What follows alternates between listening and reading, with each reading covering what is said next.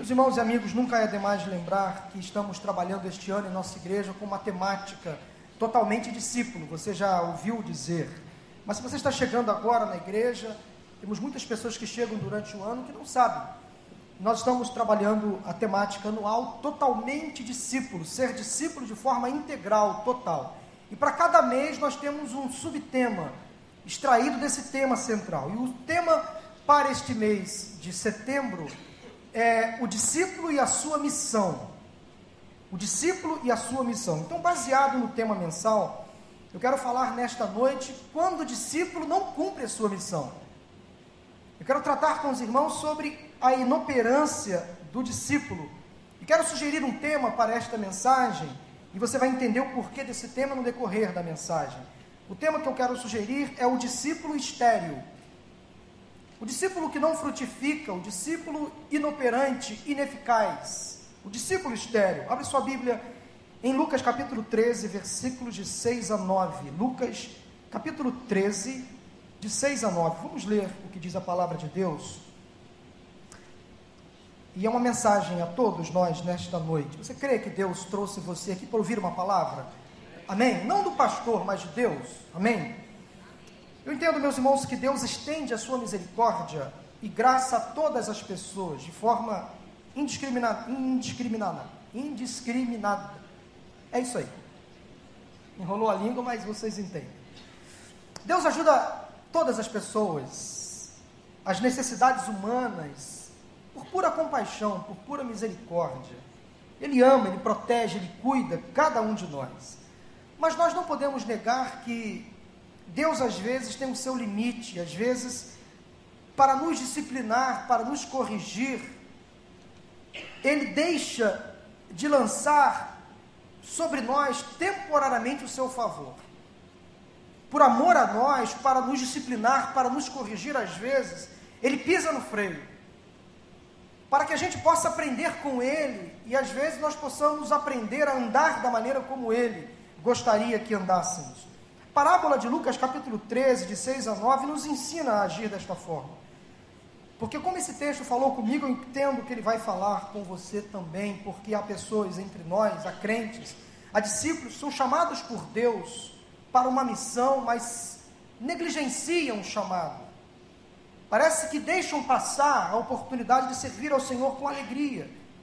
E a oportunidade às vezes passa para esta pessoa e às vezes ela percebe que o tempo passa e não frutifica, não cumpre a sua missão.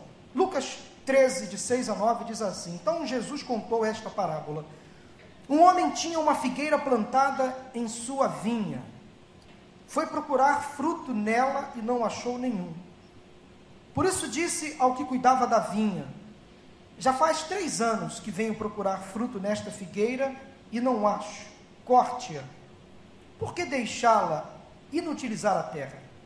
Respondeu o homem: Senhor, deixa por mais um ano, e eu cavarei ao redor dela e a adubarei.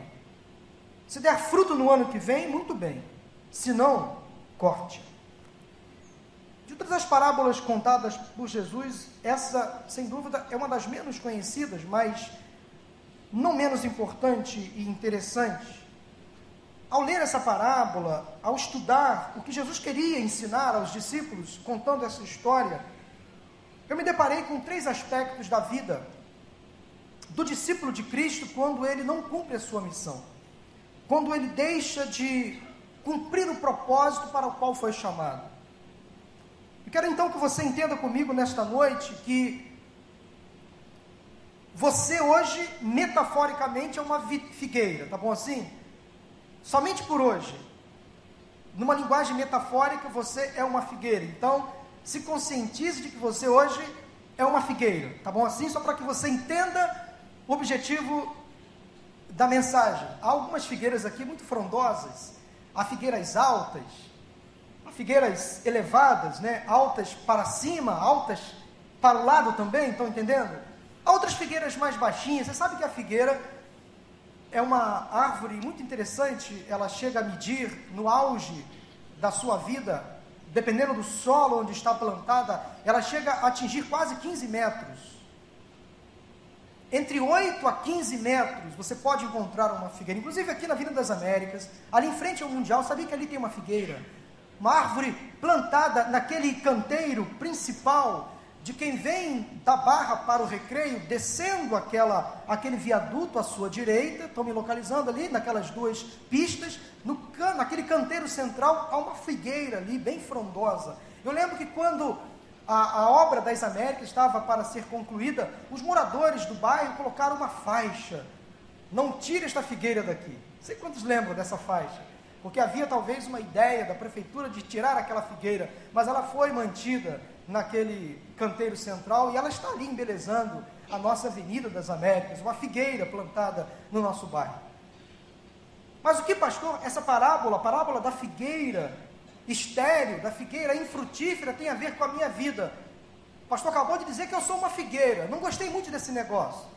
Poderia, o pastor poderia me, me, comparar com outra árvore, talvez um fruto mais gostoso, talvez você queria ser comparado a uma mangueira, a uma laranjeira, a uma macieira, a uma pereira. Mas eu quero que você hoje seja uma figueira, tá bom assim, gente? Então se conscientize, por favor, não saia daqui com crise de identidade. Você hoje é uma figueira, tá bom? Três lições à luz desta parábola primeira delas, que me chama muita atenção, é que a figueira não estava no lugar certo. Ela não estava plantada no seu lugar habitual. O que isso quer dizer? Gente, o texto diz no versículo 6 que um homem tinha uma figueira plantada onde? Leia na sua Bíblia. Aonde? Na vinha. O que faz uma figueira plantada na vinha? Você conhece agricultura? Você sabe que a vinha é o lugar da plantação de quê? Da parreira, a parreira que fornece uvas. Você sabe que são duas árvores frutíferas completamente diferentes? A parreira é uma árvore rasteira, ela precisa de uma estaca, de uma escora, para que os cachos de uva fiquem sustentados. Então imagina você o que tinha na cabeça deste homem, deste dono da plantação, quando resolveu plantar uma figueira, uma árvore frondosa, alta, bonita, no meio da sua vinha. Imagino que aquelas parreiras ficavam assim conversando uma com a outra. O que, é que esse dono da plantação cismou de plantar essa figueira no nosso lugar? Por que, que trouxe esta árvore toda cheia de pompa para o nosso meio? Aqui não é lugar de, de, de figueira, aqui é lugar de parreira. Essa terra é adubada para fazer germinar, crescer parreiras que vão dar uvas. A nossa vinha não é lugar de figueira. Imagina que aquelas parreiras, você está entendendo, estavam conversando assim entre elas, puxa vida, ocupando o nosso lugar, chamando a atenção, cheia de si, olhando aí de cima, chamando a atenção das pessoas. Ninguém está olhando para a gente porque há uma figueira plantada entre nós. Esta vinha não mais é uma vinha de parreiras, mas tem uma figueira intrusa em nosso meio. O que aquela figueira estava fazendo plantada naquela vinha? E eu fiquei me questionando por quê que o dono daquela plantação resolveu plantar uma figueira na sua vinha. O primeiro detalhe, então, que me chama a atenção nesse texto é que a figueira não estava no lugar certo. Pelo menos, aparentemente, não estava no lugar certo. Não sei se você sabe, meus irmãos, mas há em toda a Bíblia cerca de 250 parábolas. Eu tenho um livro que se chama Todas as Parábolas da Bíblia, e o autor Herbert Lockyer, escrevendo sobre esta parábola da figueira, diz o seguinte: esse homem a quem Jesus aludiu plantou uma figueira em sua vinha, e ele poderia ter tirado do solo, e ela poderia ter tirado do solo desse homem tudo o que precisava para produzir fruto. A figueira fora plantada, não era uma planta estranha e proibida, semeada na vinha. Fora deliberadamente plantada onde não tinha direito. E crescera no canto onde o solo era mais favorável. O proprietário desejava aquela árvore em particular. Fora adaptada conforme a sua própria natureza para produzir figos. E ele planejara a sua localização numa área protegida da vinha, onde seria cuidada. Portanto, a linguagem é exata. Ou seja, havia uma figueira plantada numa vinha. A figueira fora plantada dentro da vinha, numa posição extremamente favorável, num ato deliberado do seu dono, para que finalmente pudesse saborear de seu fruto. Daí, quando eu li esse comentário, eu percebi: ah, há uma razão para o dono da plantação plantar aquela figueira na sua vinha, num lugar não habitual, não convencional, num lugar aparentemente errado. Meus irmãos e amigos, a figueira fora plantada na vinha por causa do dono. E PT saudações. Ele queria a figueira ali, ele gostava de figos. O desejo era dele, a terra era dele, a vinha era dele. Então ele quis plantar ali porque ele gostava de figos. Ele gostava daquela árvore. E pronto, e também gostava de uvas. Não era problema das parreiras, o problema era dele. Ele queria plantar a figueira naquele lugar, e o problema era dele, porque a terra era dele, o desejo era dele, e ele gostava de figos. A figueira era amada pelo seu Senhor, mesmo plantada fora do seu habitat natural.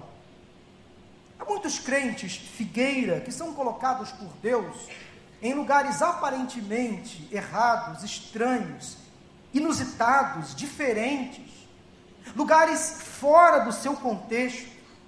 Deus, às vezes, meus irmãos e amigos, nos chama para fazermos a sua obra em lugares que não, não, não, não gostaríamos de estar. Deus nos leva para ministérios que às vezes nós não estamos muito bem ambientados, adaptados. Deus às vezes nos coloca em uma atividade onde a gente custa acreditar que ali é propósito de Deus. Então, muitos crentes figueira são plantados por Deus em lugares que às vezes não gostariam de estar frutificando. Há muitos crentes que são colocados em algumas empresas, por exemplo, e se sentem incomodados em desempenhar o seu, o seu labor, a sua atividade profissional naquela empresa, mas o mesmo Deus que coloca o crente ali, ele tem um propósito. O, meu, o mesmo Deus que chama você para um lugar, que coloca você numa igreja, numa empresa, numa escola, numa faculdade, até na sua família, é o mesmo Deus que tem propósito para você ali. Então você não está aqui nesta igreja, por exemplo, por acaso. Você não desenvolve o seu ministério, o seu dom, por acaso. Há um propósito de Deus. Talvez você entenda, mas pastor, não estou me ambientando bem, estou me sentindo quase que um estranho no ninho não estou ainda adaptado a esta igreja, ao ministério, ao meu PG. Se Deus colocou você no lugar onde você está, é porque Ele tem propósito. Ele sabe o que está fazendo. Então pare de se achar um estranho no ninho. Pare de se incomodar com o propósito de Deus. Deus sabe o que Ele tem para você. E o projeto de Deus, às vezes, não se mostra de forma imediata, clara, no momento onde estamos vivendo. Deus às vezes nos leva para lugares que não queremos estar, porque Ele tem um propósito na vida de outras pessoas, através de nós. E às vezes não é o tempo de você entender o porquê que você está aqui. Talvez você vai entender isso depois. Então entenda que se Deus colocou você aqui, é porque Ele tem um propósito. Se Deus levou você a um determinado lugar, é porque Ele tem um objetivo para você naquele lugar. Nem sempre Deus age conosco através dos meios convencionais, entenda isso. Às vezes Deus faz, como já disse, parece que semana passada ou retrasada, aos nossos olhos de forma, ele age de forma politicamente incorreta, ele não age como nós desejamos, ele faz coisas absurdas, estranhas, esquisitas. Ele pode fazer todas as coisas porque ele é Deus, ele é o dono da plantação, ele gosta, ele te ama, ele sabe por que mantém você aqui, ele tem o controle absoluto da sua vida. Então, alguns aspectos importantes a destacar aqui. O primeiro, então, é que a figueira estava em lugar de destaque. Estava no meio da vinha. E assim como aquela figueira, Deus também tem um lugar de honra para você. Deus tem, no reino dele, Deus tem para você um lugar de honra, de destaque. Você é herdeiro, é filho de Deus, você é luzeiro neste mundo. Você é uma pessoa que compõe a igreja de Cristo, que faz a diferença neste mundo. Então você, no reino de Deus, ocupa um lugar importante, não mais importante do que o outro, mas importante. O dom que você tem se complementa com aquele outro irmão. Então não há aqui ninguém que se considere ou que possa se considerar melhor do que o outro, mais importante do que o outro. No corpo de Cristo nós somos iguais podemos ter funções diferentes, mas somos iguais. Cooperamos um com o outro, assim é a palavra, o que a palavra nos diz. Em segundo lugar, eu entendo que a figueira estava ali em solo fértil. Estava plantada em solo propício, porque as parreiras produziam uvas. Então havia toda a condição para ela frutificar.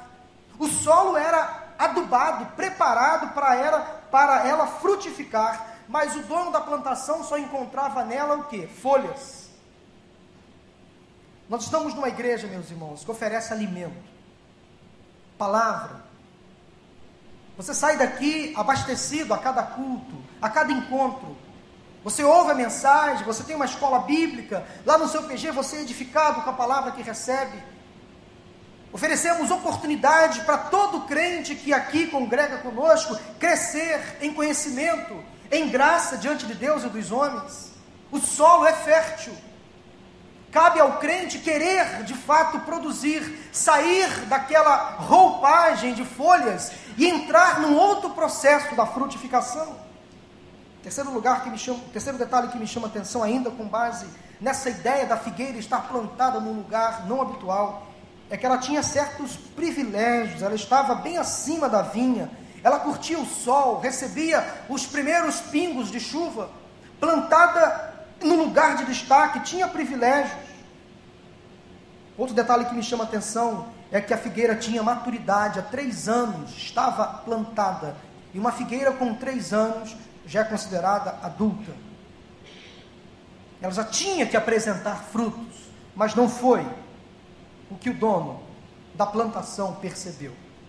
Há três anos, ele observava e não via frutos naquela figueira. Mas quem sabe você, nesta noite, veio aqui à nossa igreja, tem frequentado, quem sabe até afastado da igreja e percebe: peraí, Deus tem me colocado no coração o desejo de frutificar, de não só me parecer frondosa, como esta árvore. Eu preciso então sair desse processo de só me alimentar, só extrair alimento. Agora eu preciso passar para um outro processo de mais maturidade, de maior envolvimento. Eu preciso agora florescer para daqui a pouco frutificar. Se Deus colocou você aqui é porque Deus tem um propósito. E o propósito para Deus, para você neste lugar, não é você ficar sentado no banco ad eterno. Não é você ficar aí simplesmente recebendo, recebendo, recebendo, como crente imaturo. Talvez chegue um momento para você arregaçar as suas mangas e partir para uma segunda etapa nesta plantação. Você é árvore. A árvore tem que frutificar. Nós conhecemos uma árvore, chamamos ela pelo nome quando reconhecemos os seus frutos. Quando você passa por uma rua, olha uma árvore, você fica em dúvida: que árvore é essa? Qual o nome desta árvore? Mas quando você olha para uma árvore e vê frutos nela, você logo observa: é uma árvore, é uma mangueira, é uma goiabeira, é uma figueira, porque dá frutos. Nós somos conhecidos como discípulos de Cristo quando damos frutos. Quando deixamos que as nossas boas obras possam transparecer quando as pessoas possam olhar para a gente, observar, ali vai um crente, ali vai um cristão, ali vai alguém que testemunha de Jesus, ali vai uma pessoa que dá um bom testemunho, ali vai uma pessoa que busca se abster do pecado, ali vai alguém que faz a diferença. Isto são frutos. É assim que eu e você devemos andar. Então a figueira estava plantada aparentemente fora do seu lugar habitual, no lugar errado. Deus não faz coisas erradas? Deus sempre faz coisas certas. Então Ele tem um propósito para você neste lugar. Se você está aqui nesta noite, é porque você precisava ouvir essa palavra. Se Deus tem colocado no seu coração para você estar aqui conosco, congregando, ou sendo membro da igreja, porque Deus tem um propósito para você aqui. E não é para você ficar sentado só recebendo. Vai chegar o tempo de você, depois de receber, depois de se alimentar, para partir para alimentar alguém para abençoar alguém. Segundo detalhe que me chama a atenção na parábola da figueira, da figueira estéreo, é que ela não estava então cumprindo a sua missão. O dono da vinha adubou a terra, investiu naquela figueira, insistiu com ela, três anos fazendo as suas visitas de inspeção, no tempo de dar frutos, ele ia, olhava, percebia e nada. Quanta frustração, quanto desapontamento para aquele homem que investia, que insistia, todo ano adubando, preparando a terra, criava uma expectativa e nada. Não bastam lindas folhas, belos ornamentos. O crente, o discípulo de Jesus precisa frutificar. Aquela figueira deveria dar frutos, mas não estava cumprindo a sua missão. Há crentes assim em nossas igrejas, não cumprem a missão para a qual foram chamados. E a missão de todo discípulo, o discípulo que cumpre a sua missão, está muito bem definida em Mateus 28, 19 e 20. Portanto, vão, façam discípulos, novos discípulos, em todas as nações, batizando-os em nome do Pai, do Filho e do Espírito Santo, ensinando-os a obedecer a tudo o que eu lhes ordenei, e eu estarei com vocês até o fim dos tempos. Você entende essa missão que você recebeu do Senhor?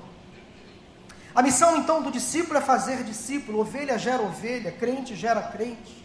E há muitos crentes que se acomodam diante de situações adversas, aqueles que ficam observando o ir e vir da multidão, sentado de braços cruzados, só esperando acontecer as coisas.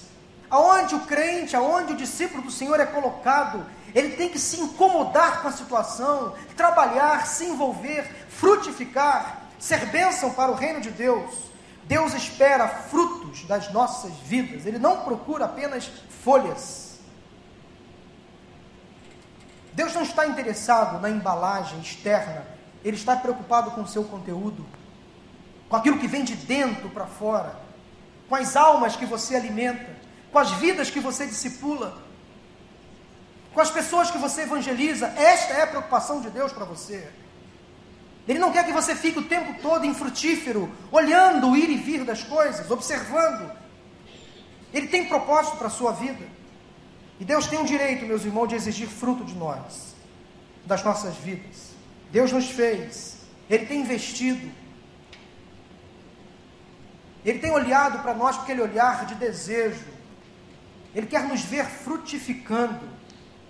E a esterilidade na vida cristã pode ser desastrosa. A esterilidade na vida cristã também é uma negação da fé que professamos. A esterilidade na vida cristã pode motivar uma intervenção radical da parte de Deus. Foi o que o dono daquela plantação fez. Há três anos, fiscalizando a sua árvore, percebeu que ela não dava frutos, ele deu uma ordem àquele homem que cuidava da plantação, que estava mais próximo daquela figueira. Olha, há três anos venho aqui e não observo frutos. Está ocupando essa figueira inutilmente a minha terra, inutilmente. Se alimentando do solo. Eu insisti, investi, nada. Agora sabe, quer fazer alguma coisa? Corte-a. Corte-a. Lança fora. Joga fora. Uma intervenção radical. Numa outra parábola, em João capítulo 15, Jesus diz assim: no versículo 2: Todo ramo que estando em mim não dá fruto, ele corta. E todo que dá fruto, ele poda, para que dê mais fruto ainda. O corte é uma intervenção radical. A poda é uma intervenção terapêutica. Espere em Deus não ser cortado por Ele, não ser lançado fora Ai daquele crente que tem sobre a sua cabeça a mão pesada de Deus. Deus tem dado a mim e a você a oportunidade de servir, de frutificar, e eu e você temos que cumprir essa missão. A figueira não estava cumprindo a sua missão. Então é hora de você e eu arregaçarmos as mangas e partirmos para uma vida de maior envolvimento com a obra do Senhor. Terceira e última lição que me chama a atenção nessa parábola, e talvez a melhor parte da parábola, já no final, é que a figueira recebeu uma segunda chance. Aquele homem que lhe dava mais próximo a ela, disse ao seu senhor: Senhor, dê uma segunda chance. Quem sabe no ano que vem eu vou cuidar mais desta figueira, eu vou adubar mais a terra. Todo dia eu vou visitá-la. Senhor, dono da plantação, dono da terra, dê mais uma chance. Quem sabe no ano que vem ela vai florescer e frutificar. E esta, meus irmãos, é a melhor parte da parábola. O dono da vinha foi misericordioso, teve compaixão, permitiu que aquela figueira ficasse mais um ano ali plantada na sua vinha. Ele deu uma ordem àquele homem que cuidava: olha, então tudo bem, você fica aí, adube, alimente, mas ano que vem eu vou voltar. A parábola termina logo no versículo 9. Eu tenho certeza que se Jesus continuasse contando essa história, havia um propósito. Se você ler os primeiros versículos do capítulo 13, você vai entender o propósito dessa, dessa parábola. Mas se ele continuasse contando, ele com certeza diria que no ano seguinte, aquela figueira floresceu e frutificou. Então Deus é um Deus misericordioso, dá segunda chance, longânimo. Assim Ele faz conosco.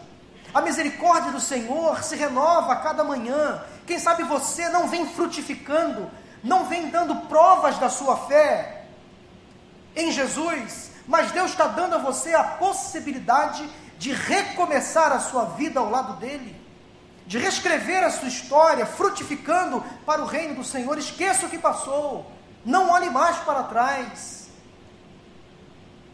Você deu frutos amargos, ou você deixou de frutificar, não olhe para trás. Perceba que nesta noite, Deus está dando a você a oportunidade de recomeçar a sua vida, a sua história com Ele. É chance de recomeçar, de frutificar. É momento de você perceber então que esqueça o passado. Esqueça as coisas que para trás ficam. Toda a sua inoperância, a sua ineficácia, a sua infertilidade. Entenda que Deus está investindo agora em você para que no próximo tempo nos próximos meses, nos próximos anos, você possa fazer diferente. Esta é a oportunidade que você tem. Esqueça o que passou, todo o tempo perdido, olhe para frente, com aquele olhar do investimento do Senhor sobre a sua vida. Deus tem coisas novas para você. E Ele não vai sossegar enquanto não perceber você frutificando, trabalhando para Ele, rendendo, trazendo outras pessoas para Cristo, discipulando alguém, testemunhando do Senhor. Há muitos crentes que são consumistas, consumidores, e é preciso passar para o estágio de ser crentes fornecedores, alimentadores, aprovisionadores, aqueles que vão fornecer alimentos para outras pessoas. pastor Daniel lançou um desafio a muitos aqui nesta noite no próximo domingo ele vai estar com um grupo da igreja lá na Vila Joaniza, uma comunidade carente da Ilha do Governador, onde ele pastoreou durante quase 10 anos. E ele vai levar um grupo da nossa igreja, um grupo de missionários norte-americanos, que vão durante uma semana fazer um trabalho evangelístico, social, missionário naquela comunidade. Quem sabe a oportunidade para você servir, para você frutificar para você arregaçar as suas mangas, colocar em prática aquilo que você já aprendeu e quem sabe está engavetado. A cada curso que a gente faz, a cada investimento que a gente coloca, parece que a gente engaveta todo o conhecimento. Engaveta apostilas, engaveta projetos, mas não coloca em prática. Pare de adiar. Pare de procrastinar. Talvez seja a hora de você arregaçar as mangas e partir para o abraço.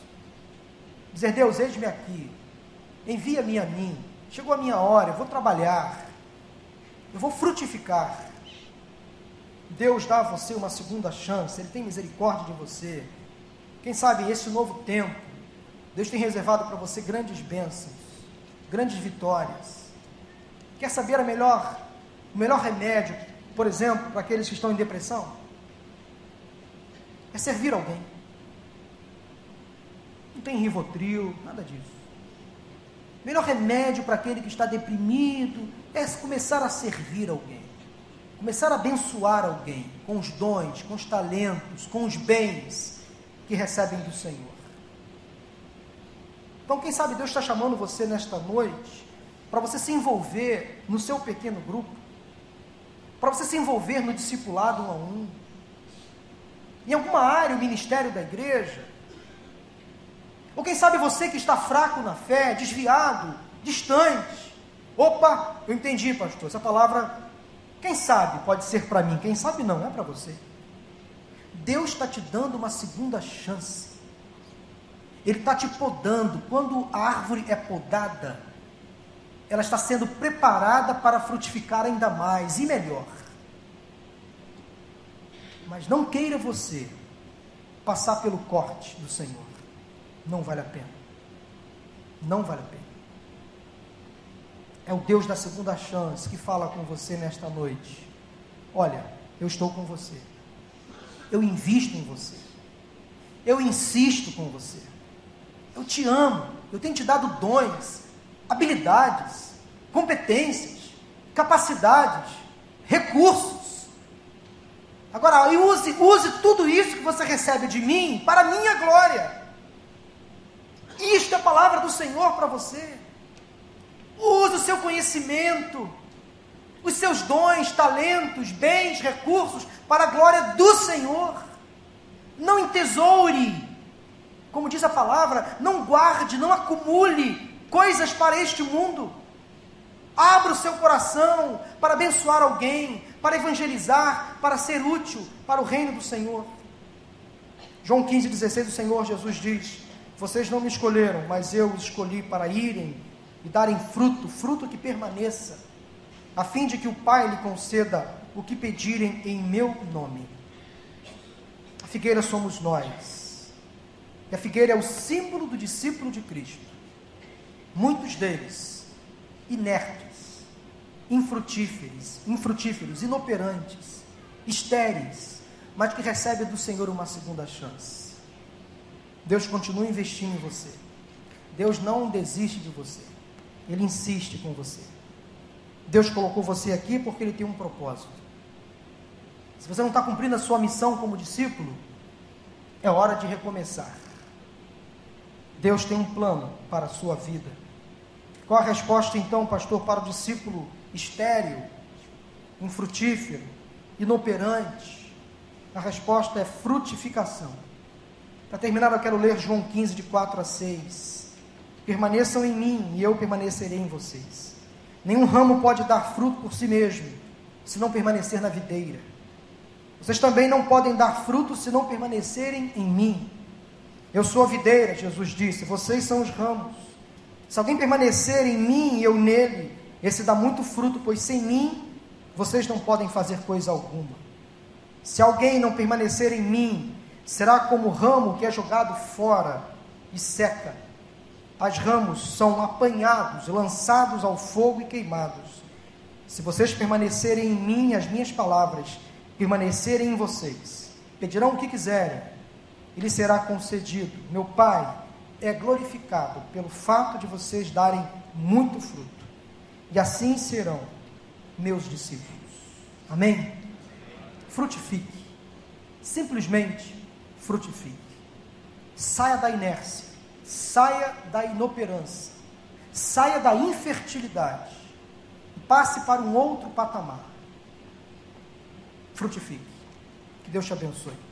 Em nome de Jesus. Quero convidar Robson, que virá aqui nesse momento, cantar o hino mais tradicional que eu escolhi nesta noite para concluir essa palavra. O hino 482, linário para o culto cristão. Porque Deus tem propósito, meus irmãos, para as nossas vidas. Queria que você cantasse esse hino fazendo esta oração. Este é um hino de compromisso. É um louvor de envolvimento. Eu queria que você, enquanto fosse cantando, também meditasse na letra, no compromisso que você vai estar fazendo com o Senhor enquanto canta este louvor. O título dele diz: Eu quero fazer o que queres, Senhor.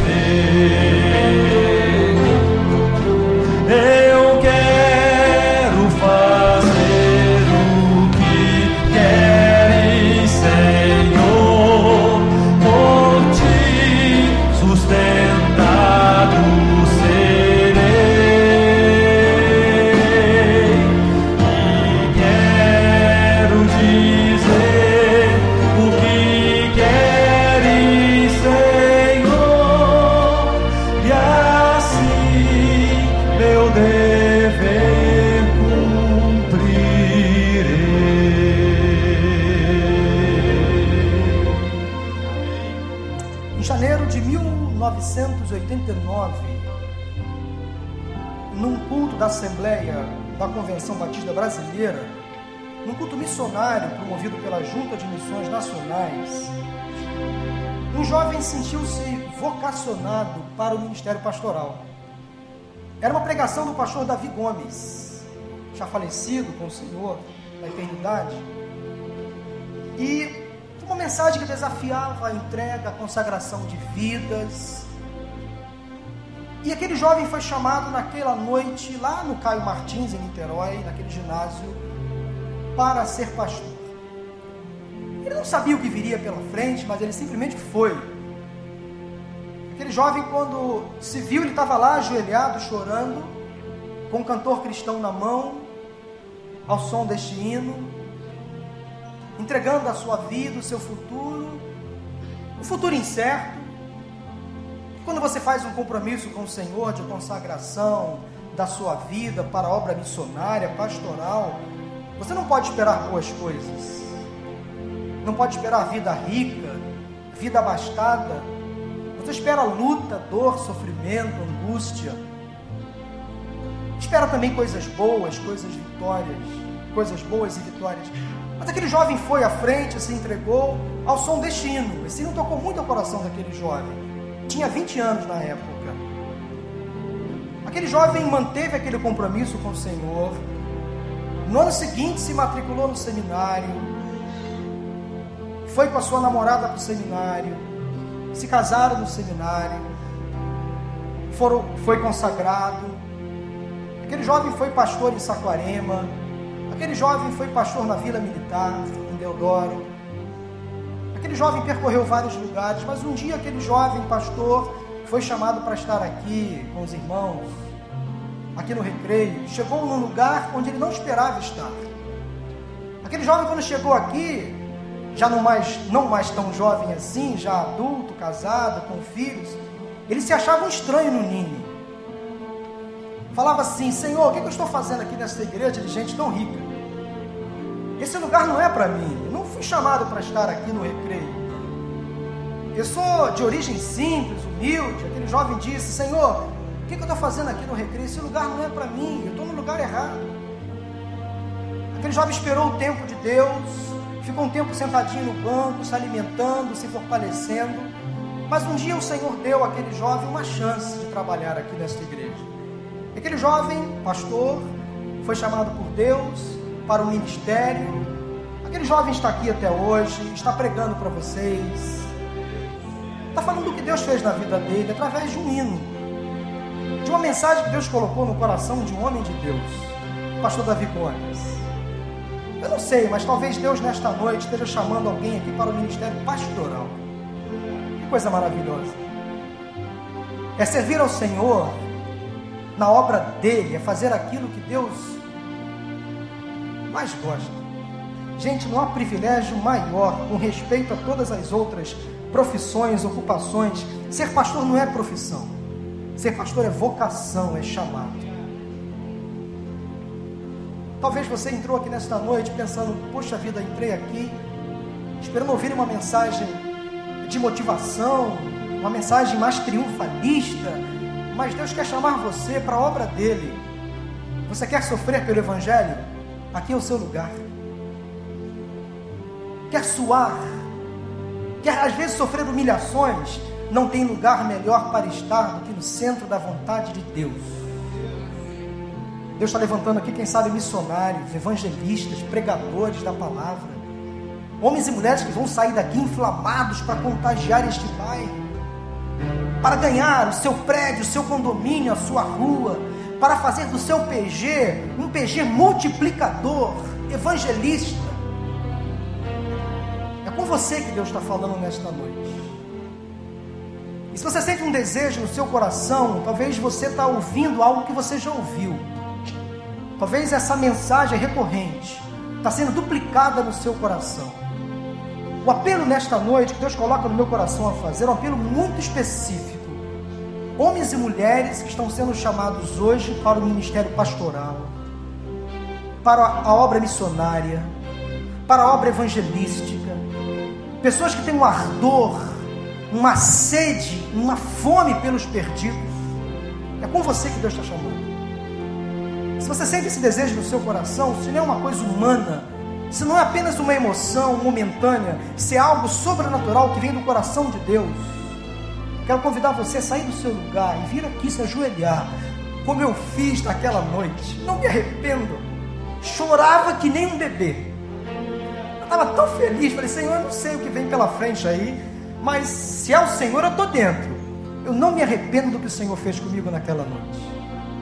Eu era um menino, um jovem de 20 anos, e tomei a melhor decisão da minha vida. Se pudesse voltar atrás, voltaria. Não há melhor lugar para estar do que estar no centro da vontade de Deus. Este apelo não é para conversão, é para consagração de vidas nesta noite. Se você entende que Deus tem um chamado específico para você, na área pastoral, na área missionária, na área evangelística, na área da música. Há um dom enterrado aí, um talento que você está colocando lá para baixo.